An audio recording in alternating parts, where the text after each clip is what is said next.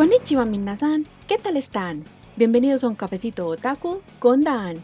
Espero tengan listo su cafecito para que me acompañen el día de hoy. Yo ya tengo listo el mío, así que comencemos. El día de hoy tendremos un capítulo un tanto especial y diferente a los anteriores, pues en esta ocasión hablaremos de una saga de libros que en la actualidad considero que no es muy popular, pero en mi caso es mi saga de libros favorita y quiero tomar la oportunidad para darla a conocer.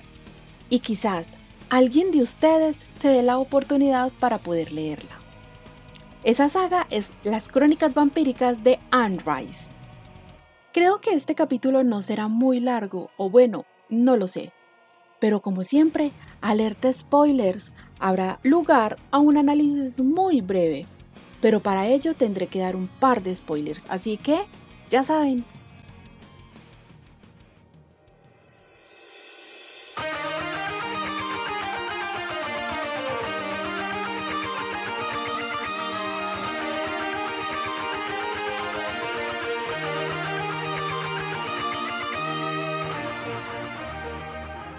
punto. ¿Qué son las crónicas vampíricas? Antes que nada, quiero hacer una pequeña aclaración. Estamos hablando de las crónicas vampíricas escritas por Anne Rice, no de su saga homónima en español, que en inglés se llama Vampire Diaries, escrito por L.J. Smith. Haciendo esta salvedad, ahora sí, al punto. Recurriendo a mi amado Internet, para profundizar un poco más en los datos que de por sí ya conozco, Las Crónicas Vampíricas es una serie de libros de fantasía escritos por Anne Rice, publicando el primer libro de la saga en 1976, llamado Entrevista con el vampiro. En la actualidad hay cerca de 15 libros en la franquicia, coleccionando historias desde la perspectiva de varios personajes casi siempre involucrando al personaje principal, Lestat de Leon Court, en todas sus aventuras. Voy a hacer otro pequeño apunte. Hay varios de los nombres de los personajes que están en francés, y mi conocimiento en el francés, pronunciación y todos esos asuntos es nula. Así que lo pronunciaré como mejor me salga.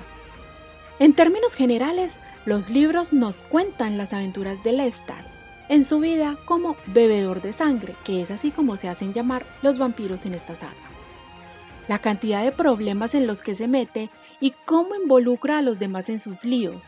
No hablaremos a profundidad de cada uno de los libros, porque eso requeriría un capítulo por libro. Si les interesa, quizá podemos traerlo algo más adelante.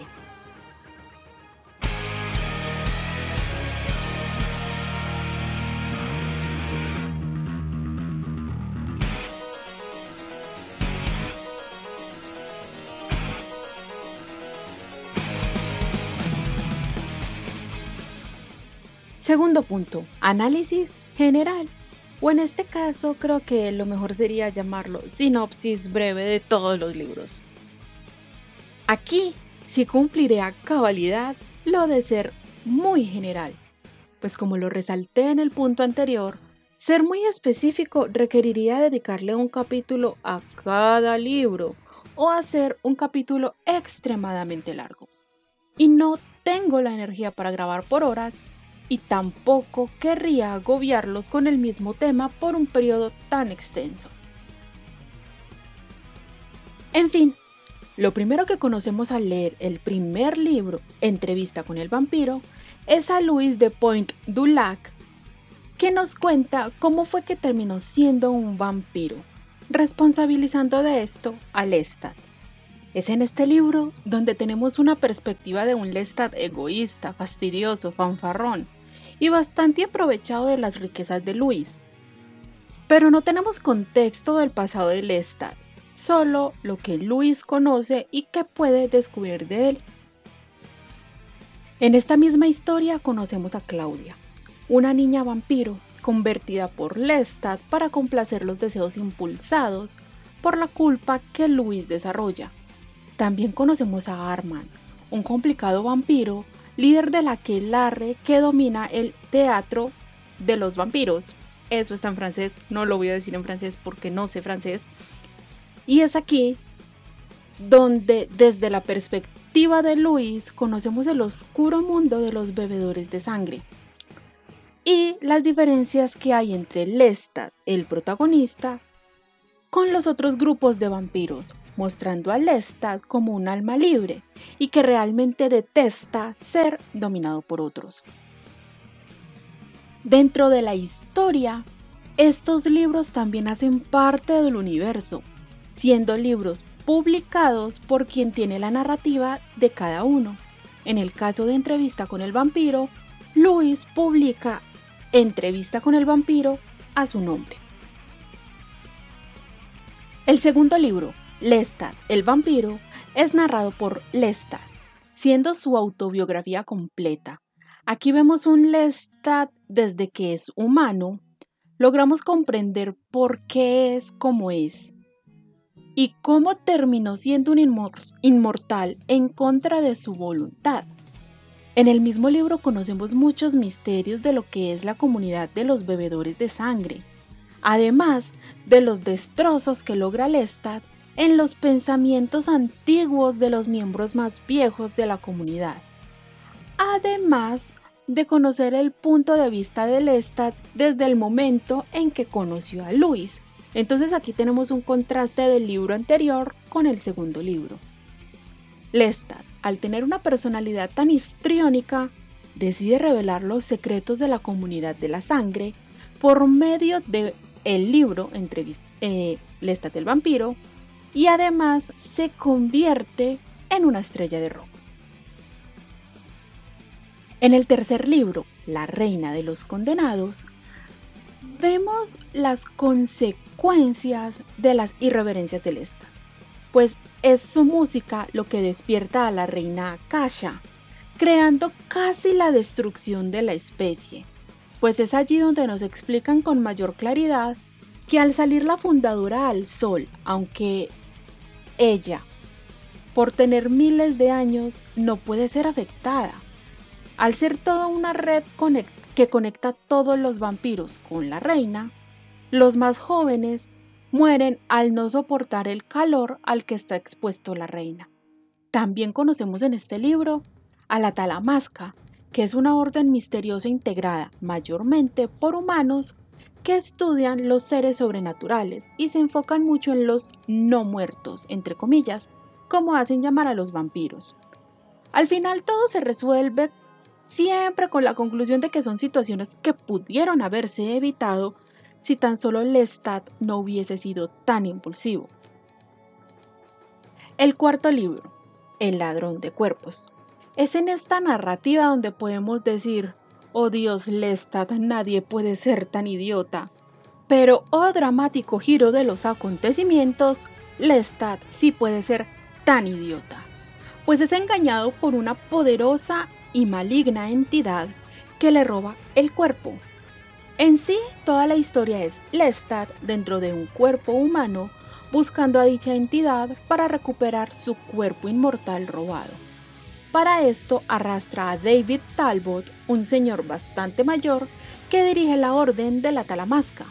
Al final de todo, Lestat logra recuperar su cuerpo pero hace que David cambie de cuerpo a un cuerpo muchísimo más joven.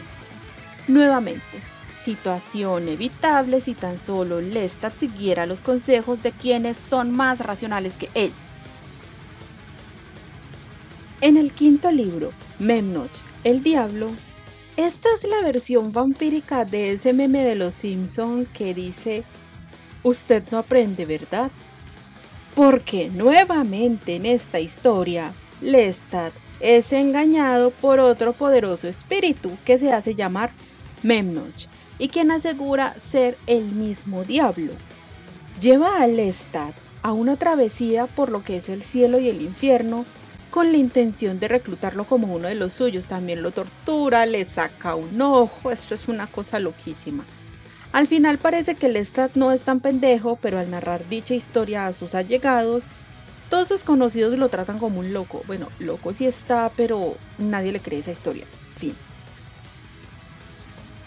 Ya en el sexto libro, Arman el vampiro, Aquí cambiamos el protagonista que nos narra la historia, pues nos presentan la historia de Armand, a quien ya conocimos previamente, pero que aquí adquiere mucho más protagonismo al ser él quien nos cuenta su historia. Un chico de origen ruso que es secuestrado muy joven para ser vendido como esclavo sexual en Venecia durante la época del Renacimiento. Él nos narra su historia con Marius, su maestro, cómo es que terminó siendo el líder de una aquelarre de tradiciones bastante estrictas y complicadas, resaltando que Armand es transformado en un bebedor a la edad de 17 años, pues Marius desea salvarle la vida. Así que sus comportamientos infantiles y egoístas muchas veces se deben a que realmente no pudo terminar de crecer como tal y fue abandonado muy, muy temprano después de su, de su conversión. Entonces no tuvo ese proceso como de maduración. Armand es un personaje que es bastante jodido en muchos aspectos.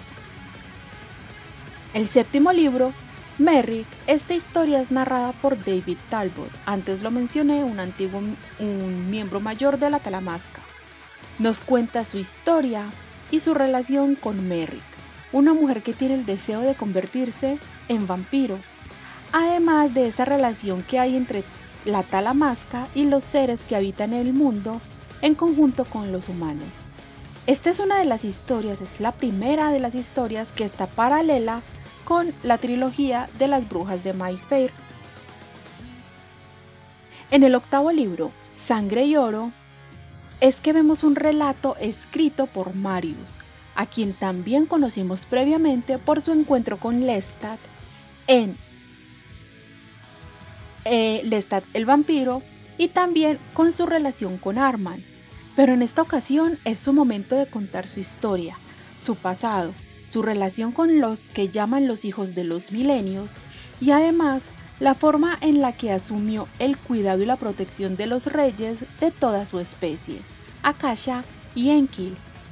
También da su versión de su relación pasada con Arman, pues vale aclarar que Arman odia a Marius, y de los sucesos que los llevaron a separarse. Además, tiene un par de detalles adicionales de los sucesos presentes en la línea de tiempo, y de su punto de vista como un ser mucho más antiguo que el protagonista Lestat y mucho más racional que Lestat, pero yo creo que todos somos más racionales que Lestat. El santuario, siendo este el noveno libro, aquí conocemos a King Black Blackwood. Ay, maldita sea, no sé inglés. es el responsable de narrar la historia hablando desde su propia historia, su relación con los no muertos, que es como llaman los de la Talamasca a los vampiros, y todo ese embrollo que hay entre vampiros, la orden de la Talamasca, las brujas de Mayfair, todo ese problema que hay y todos esos misterios que envuelve una cantidad de seres sobrenaturales y humanos queriendo investigar a dichos seres. Esta obra también es la segunda relacionada con la trilogía de las brujas de Mayfair con el segundo libro. Es una historia que transcurre en un espacio de tiempo muy corto en el siglo XIX o en el siglo XX y casi siempre con relación eh, más hacia las brujas que con los vampiros. El décimo libro, Cántico de Sangre, aquí Lestat vuelve a ser parte de la narrativa, tomando la batuta de la historia y contándonos sus aventuras y desastres con Kim Blackwood y las brujas de Mayfair. Este libro también tiene relación con la trilogía de las brujas de Mayfair, e, específicamente con el tercer libro de dicha trilogía. Luego de una ausencia de la autora por más de 11 años en cuanto a los libros de crónicas vampíricas, debido a que se convirtió al cristianismo, hizo una promesa de no volver a escribir historias blasfemas como las crónicas vampíricas, porque pues aquí hay muchos detalles que he omitido, pero los, puedo, los voy a tratar un poquito más adelante. Eh, no, no quiso, o sea, ya no quiso seguir escribiendo cosas relacionadas con, con vampiros blasfemos porque también le tiró a la religión y Dios y bla, bla, bla, un montón de cosas que, bueno, yo que no practico ninguna religión ni ninguna creencia, me parecen cosas muy exageradas, pero bueno, cada quien. Decidió volver con un nuevo libro, pues en una entrevista manifestó que había conceptos de dicha rama del cristianismo a la que pertenecía que no eran muy consecuentes con las enseñanzas de la Biblia y que prefería seguir en la religión, amando a Dios y todas esas cosas, pero no en la comunidad religiosa como tal. Yo tengo más bien el sentimiento de que como no le estaba yendo bien con las otras obras que escribió durante esos años, pues la necesidad de, dinero la hizo regresar a su minita de oro. Claro, Lestat siempre puede seguirla liando muchísimo más. Por eso es que en 2014 regresó con su decimoprimer libro, Príncipe Lestat. Este libro empieza con un Lestat que ha decidido alejarse del mundo por más de 10 años, pues tras haber intentado morir un par de veces sin lograrlo, ya que cuenta con la sangre de Akasha, quien murió en el tercer libro, es allí donde un joven vampiro llamado Benji Haciendo uso de la reciente tecnología, estamos hablando que es un libro que está dentro de los 2010 a 2014, pues ya tenemos el inicio de lo que son los smartphones, ya más velocidad de internet, radios por internet, más es algo muchísimo más avanzado que la tecnología y la disposición que había en los libros anteriores. Entonces Benji decide montar una estación de radio a nivel global donde llama a la paz entre los bebedores de sangre y decía, y, decía, no, desea llamar la atención de los ancianos de la especie, pues hay una voz misteriosa que está incitando a la muerte y a la destrucción de los vampiros. Y claro, los vampiros mucho más jóvenes son más susceptibles a escuchar esta voz y dejarse influenciar por lo que están escuchando. Aquí es donde Lestat aparece con la intención de solucionar todo. Él siempre tiene la intención de solucionar todo. Asumiendo la posición de príncipe al notar que ese llamado proviene de quien es llamado en el tercer libro como el germen sagrado, entre comillas, que es el responsable de mantener unidos a todos los de esta especie en esta ramificación extraña. Yo lo asimilo más como una eh, estructura piramidal, pero pues obvio, pues sí sería una estructura piramidal, pero no es un multinivel o una cosa de esas raras. Y Lestat decide absorber dicho germen sagrado y empieza a comunicarse con él. Empieza a haber una disputa entre dicho ser y Lestat porque este ser quiere aprovecharse del cuerpo de Lestat, apoderarse de él para poder destruir a la especie. Pero hasta donde termina el libro, no puede hacerlo. Dos años después, presentó el decimosegundo libro, Príncipe Lestat y los reinos de la Atlántida. Este libro, siendo el último que tuve la oportunidad de leer, habla sobre Amel, el que anteriormente conocíamos como el germen sagrado. Nos cuenta de sus orígenes, los sueños recurrentes que tiene como una especie de recuerdos y es allí donde Lestat desea ayudarle a recordar, resultando que Amel es un ser que proviene de un antiguo, un antiguo pueblo llamado Atlántida, y al final de todo logran liberar a los vampiros de la inminente extinción y también liberar a el espíritu Amel, quedando los vampiros libres de, de dicha conexión piramidal, ramificación eh, con el llamado príncipe, en este caso Lestat. Con ello también liberan a Lestat de seguirla liando sin tener consecuencias especialmente graves con la tribu, pues al haber liberado a Amel, ya Lestat puede intentar suicidarse la cantidad de veces que le dé la gana y no va a haber consecuencias en destruir a la especie, ya puede seguir jodiendo como le encanta. Su libro más reciente es La comunidad de la sangre, siendo este su decimotercer libro. Aquí sí les fallo completamente en resumir o reseñar el libro, pues este no ha llegado a Colombia y no tiene pinta de llegar muy pronto. En las librerías me dicen que las obras de Anne Rice prácticamente ya no llegan, está prácticamente extinta en las librerías de Colombia y me tocaría traerlo de España. Pero no es tan económico que digamos y pues llevo al menos dos años esperando que llegue y es el único libro de este universo que me falta por leer. Pero dije antes que eran 15, ¿no? Pues claro, nos faltan dos libros. Estos están catalogados como las nuevas crónicas vampíricas. Estos hacen parte del mismo universo, pero con historias que no se relacionan directamente con Lestat. Por ello, están en una categoría aparte. Además, estos libros fueron publicados en la década de los 90. Están en medio de la publicación de la línea principal. El primero de ellos es Pandora, que nos cuenta la historia de una mujer que tiene el mismo nombre que el libro y su relación con el vampiro Marius, esa relación complicada y tormentosa de amor que tuvieron ambos.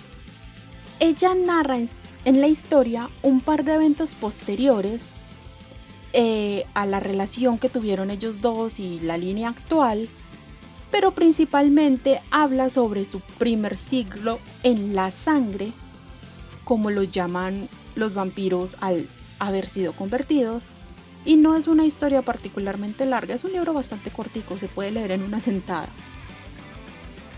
Y el segundo libro es Vittorio el vampiro. Esta historia narra la vida de Vittorio de Toscana. No es un personaje que hace parte de la línea principal. De hecho, aunque conoce a Lestat y su grupo, no muestra mucha empatía ni mucha simpatía por estos bebedores o por este grupo. Su historia es alejada a todos los líos que involucran a Lestat y tiene una vida muy aparte de ellos. Considero que sería interesante al menos conocer un poco más de él. No sé, otro libro, otra continuación, no sé. Eh, considerando que comparte la misma cronología que Lestat y que los otros vampiros, lo que nos muestra que hay, va, hay muchos más grupos, obviamente, que no están con Lestat. No, no que no estén como, como de colegueo, sino que no son como de su círculo, que no, no les interesa lo que haga Lestat, tienen una vida aparte, saben que Lestat existe, digámoslo en el caso presente porque es el príncipe, pero ya no tiene como mayor, pues como que no les importa si Lestat hace algo o no hace algo porque cada uno tiene su vida y su independencia. Hay algo que quería tratar también que me parece muy relevante respecto a la sexualidad de los vampiros. Muchos crecimos con el pensamiento o con la idea que tienen muchas novelas o muchas historias modernas de vampiros, que entonces ellos se enamoran y hay relaciones sexuales y bla bla bla. En algunos casos hasta los mismos vampiros pueden procrear. En el caso de Crepúsculo no, pero sí hay ese deseo sexual. Yo creo que Emmet y Rosalie son demasiado gráficos cuando explican eso. Pero aquí nos muestran que sí hay un deseo sexual, pero no es el deseo sexual que nosotros como humanos conocemos. Y tampoco es una preferencia de si son heterosexuales u homosexuales. Para ellos no hay un, un género, una identidad o una, o una sexualidad que los defina porque al ser cuerpos muertos no, no sienten placer físico entonces las relaciones de ellos se dan por un intercambio de sangre. Por eso es muy normal uno ver en las historias que Lestat le dice abiertamente a su madre, que es convertida en vampiro, que la ama, y se siente que es un amor no de madre a hijo, sino un amor más íntimo, más de relación, porque al haberse convertido la mujer a la sangre, ella deja de ser su madre. Entonces hay como una un sentimiento más íntimo, Lestat ama, y lo dice varias veces en el libro, ama a Marius, ama mucho a Luis. Entonces es algo que yo resalto mucho de estos libros. Las relaciones, el romance, entre comillas, que puede haber entre ellos, es un romance mucho más emocional, mucho más espiritual, mucho más del sentimiento más que de lo físico. Y nos muestran que sí hay un placer en el momento en el que intercambian sangre, pero es ese placer que sienten ellos al conocer por medio de la sangre los recuerdos, la intimidad, el, el amor, todas esas cosas que realmente no se pueden experimentar, que los humanos no podemos experimentar, pero ellos al poder tener ese acceso y ese poder sobrenatural lo pueden experimentar. Creo que es algo que también vale la pena resaltar dentro de todo este mundo que incluye que incluye esta saga de libros. No es ellos no hay relación de sexo, sí hay. En el en el decimoprimer libro que nos muestran en Príncipe Lestat que hay un vampiro que desarrolla pues como una inyección, eso lo llaman en el fandom como el Viagra para vampiros, pero aquí no estamos hablando de eso, pues para que los vampiros puedan acceder a ese placer carnal, pero aquí no estamos hablando de eso. Pero bueno, esto es todo por este punto.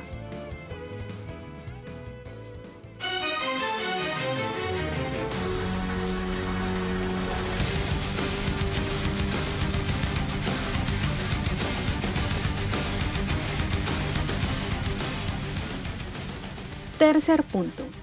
Libros versus películas. Esta saga tiene dos adaptaciones a películas. Hablaremos de ambas en esta ocasión, un poquito a detalle y un poquito de odio, porque ya saben que me gusta cagarme en todo. La primera adaptación es la más conocida. Es Entrevista con el vampiro, que cuenta con Tom Cruise en el papel de Lestat, Brad Pitt en el papel de Louis Además, cuenta con Kristen Dunst como Claudia cuando Kristen estaba chiquita y Antonio Banderas como Armand. Esta película es una excelente adaptación del primer libro, salvo por pequeños detalles. El primero más notorio es la edad de Claudia, pero aquí es un cambio que yo veo que es obvio. Una niña con la edad de Claudia en el libro, más o menos 5 años si no estoy mal, no sería capaz con la cantidad de diálogos y la complejidad que tiene dicho personaje, pues, aunque Claudia queda siempre como una niña en apariencia, al vivir con dos adultos su conciencia sí crece, así que sería necesario buscar a una actriz algo más mayor. El segundo detalle es Armand. En la película es Antonio Banderas, que tiene una apariencia claramente diferente al Armand del libro. Lo mencioné anteriormente. Armand es un chico de 17 años. Es muy delgadito, su tez es muy blanca y sus cabellos son rojizos. Muy diferente al actor en cuestión, que es totalmente opuesto. Aquí sí no tengo una explicación que considere lógica, pues la autora hizo parte del guion y de la producción de la película, así que pues sabrán ellos por qué habrán hecho esa elección. Aunque cabe aclarar que la interpretación de Antonio Banderas como Armand es muy acertada dentro de los diálogos o lo que vemos comparando el libro con la película. La película está muy bien hecha, refleja muy bien la estructura de los personajes, y realmente, si ya leíste el libro, no vas a tener mayores quejas. Claro que si hay una omisión de una escena larga, en la película no existe, porque es una, es una escena muy larga, pero es una conversación que tienen Luis y Armand, muy larga la oficina de Armand, es muy larga, es muy extensa.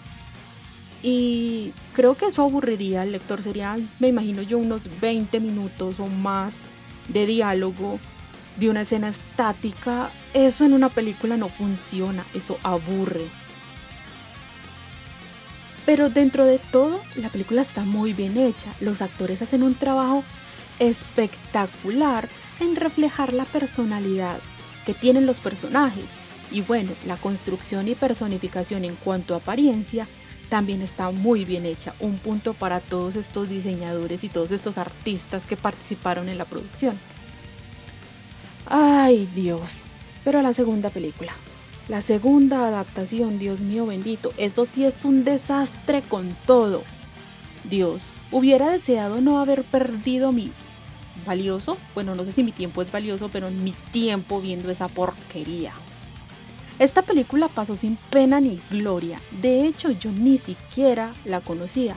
La vi hace varios años porque me salió en una página de esas ilegales para ver películas y yo como fan loca estaba toda indignada por no haberla visto y yo, ay Dios, no, no debía haber hecho eso, jaja, como el meme de Haikyuu. Esta película es La Reina de los Condenados. Se supone que es la adaptación del tercer libro. En esta producción la autora no hizo parte del guion, ni nada parecido. De hecho, por esa época estuve leyendo que ella tampoco estuvo a gusto con la producción final, con el resultado final. Pero es que, ¿quién estaría a gusto? Como tal, la película no es buena, los efectos son malísimos, es aburrida de principio a fin. Pero ya estando como fanática de los libros, hay un montón de sucesos inventados, personajes mal adaptados, Lestat es un pesado, más de lo que normalmente es en la saga, o sea, aquí te caga más. Las apariencias no son respetadas en ninguno de los personajes. Inclusive recuerdo, si mal no recuerdo, en esta película dan a entender que Marius convirtió a Lestat en vampiro. Y men, no, eso no pasa, fue puta, no. Ay, no, es que me arde mucho esa película. No, no, no, no me, no me voy a calentar porque si no esto va a terminar como no sé si han visto los videos de Givel Reviews, pero cuando él se calienta mucho, así yo cuando me indigno, yo me indigno así. Pero bueno, continuemos. Las apariencias no son respetadas de ninguno de los personajes y al final quedas como con un sentimiento de fastidio que podías haberte evitado de no haber visto semejante producción horrible. Ah, según se informó, hace varios años, muchos ya, como en 2014, los derechos de la saga fueron adquiridos por una productora para realizar una serie, pero han pasado ya muchos años. Muchos. Y a la fecha no han dado información sobre la producción de la misma. Si ya se ha iniciado, si es real, avances, pósters, trailers, nada. Yo solo espero que si realmente van a realizar una adaptación de los libros, que sea con fidelidad y respeto, como, lo, como trataron la trama en la primera película, que no hagan como la segunda película porque me voy a indignar más y me voy a enojar. Y, yo soy ese tipo de personas que se queja por todo. O sea, si algo no me gusta de algo que soy muy fan, yo me indigno muchísimo. Yo me indigné muchísimo, yo era una bola de furia cuando adaptaron mal Yakuzo Kuno Neverland la segunda temporada. Entonces imagínense si adaptan mal una, una saga que me gusta tanto de libros. Pues puta, me voy a volver una loca. Pero bueno, solo nos queda esperar.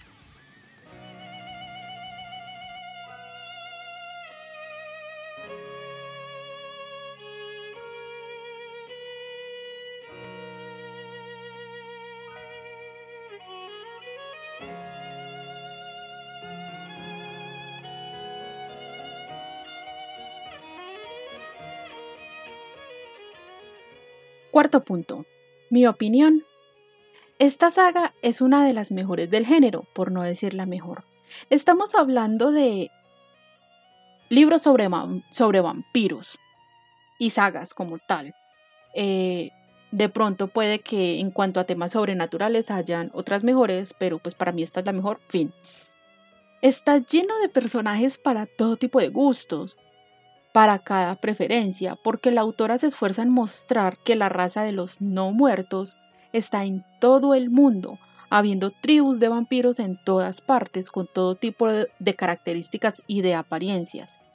Siempre puedes crear un lazo con Lestat de cualquier tipo, sea que te encante, como me pasa a mí, o que te fastidie, o que quieras darle golpes por ser tan pendejo, que eso también me pasa a mí que él es pendejo y llevado de su parecer y a veces me da ganas de darle golpes hasta que entienda. Además de que rescató mucho la forma en la que están escritos los, los libros, es casi como que Lestat o quien tenga la narrativa en ese momento es consciente del lector, como si estuvieras al lado de él, y te invita a ser parte de sus travesías, de todas las locuras que él hace. Yo recuerdo que yo le dije a alguien hace mucho tiempo cuando le estaba recomendando el libro, pues la saga, que a mí me gustaba mucho porque en muchas ocasiones es como si tú estuvieras en la sala de tu casa o en una reunión X y te encuentras con alguien o que le estás de tu amigo o algo y te empieza a contar la historia, es como si lo, lo tuvieras de frente. Eso a mí me causa, a mí, o sea, puede que haya gente que no le guste, pero en mi gusto particular es, es como tener un sentimiento mucho más íntimo con este personaje, como poder hacer parte de todas estas aventuras.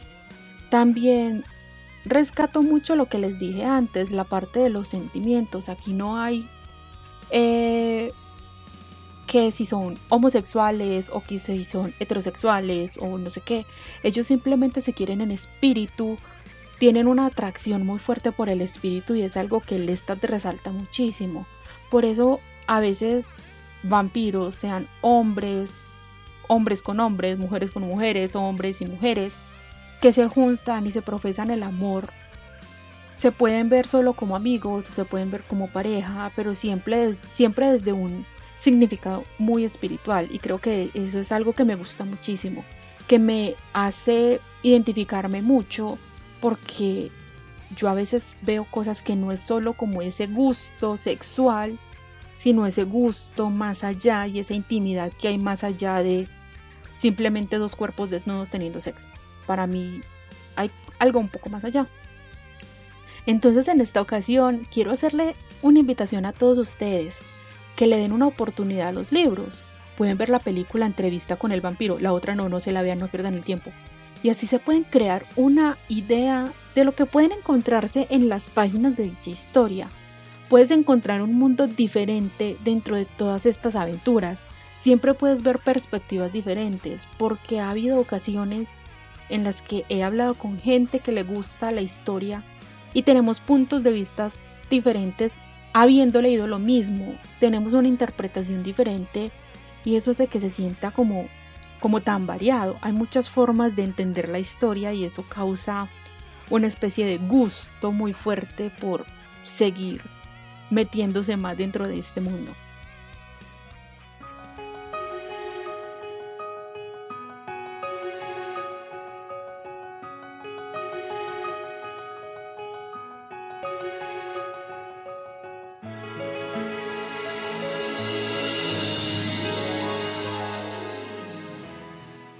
Quinto punto, significado personal. Esta colección de libros es muy importante para mí, pues comencé a leerla cuando estaba apenas en el colegio y estoy muy encariñada con la historia desde esta época, hace más de 10 años más o menos. Y porque como habrán podido escuchar la música que estoy utilizando de fondo, Crónicas Vampíricas para mí, en mi vida, viene muy de la mano con la música de Versalles, y pues gracias a eso tuve la costumbre de poner la música de dicha banda japonesa mientras leía las páginas de los libros y por la personalidad que veo en Lestat y la caracterización que usa el vocalista Camillo, todo se siente como si la interpretación de todo fuera real, como si lo estuviera viviendo más en carne propia. Aunque más esto es desde mi propio sentimiento y la forma en la que yo veo las cosas que algo, digámoslo, real, ¿cierto? Puede que alguien se siente identificado conmigo, como alguien diga, ay, no está loca, ¿qué, qué pedo está haciendo? Fue un tiempo después que supe que a Camillo sí le gustan estos libros y que su apariencia está inspirada en Lestat. Y bueno, creo que en ese momento llegué a la cima de fan loca porque Lestat es mi personaje favorito de las crónicas vampíricas y es mi personaje favorito de literatura y Camillo es mi artista favorito, entonces es como que mi artista favorito interpreta a mi personaje favorito y yo me volví loca. Me volví loca porque fue como en ese punto en el que yo decía, marica, es real y llegué a la cúspide de, de ser una fan loca, fin.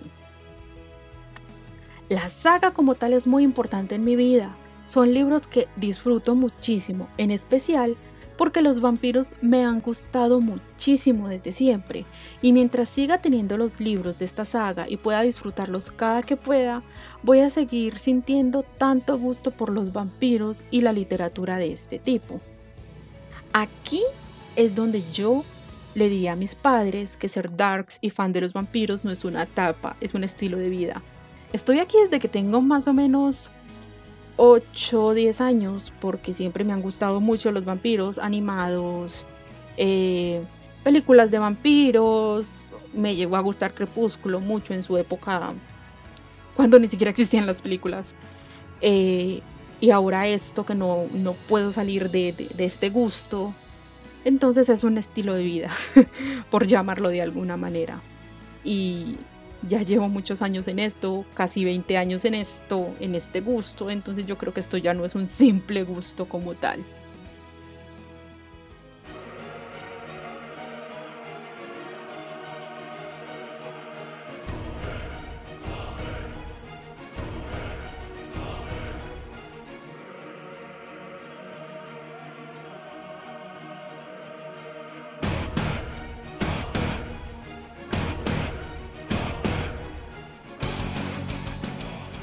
Recuerden que tendremos episodio cada domingo y el próximo domingo hablaremos sobre Lovely Complex, regresando al anime y al manga, porque es un shoujo que adoro con todo mi ser y lo podría catalogar como mi shoujo heterosexual favorito.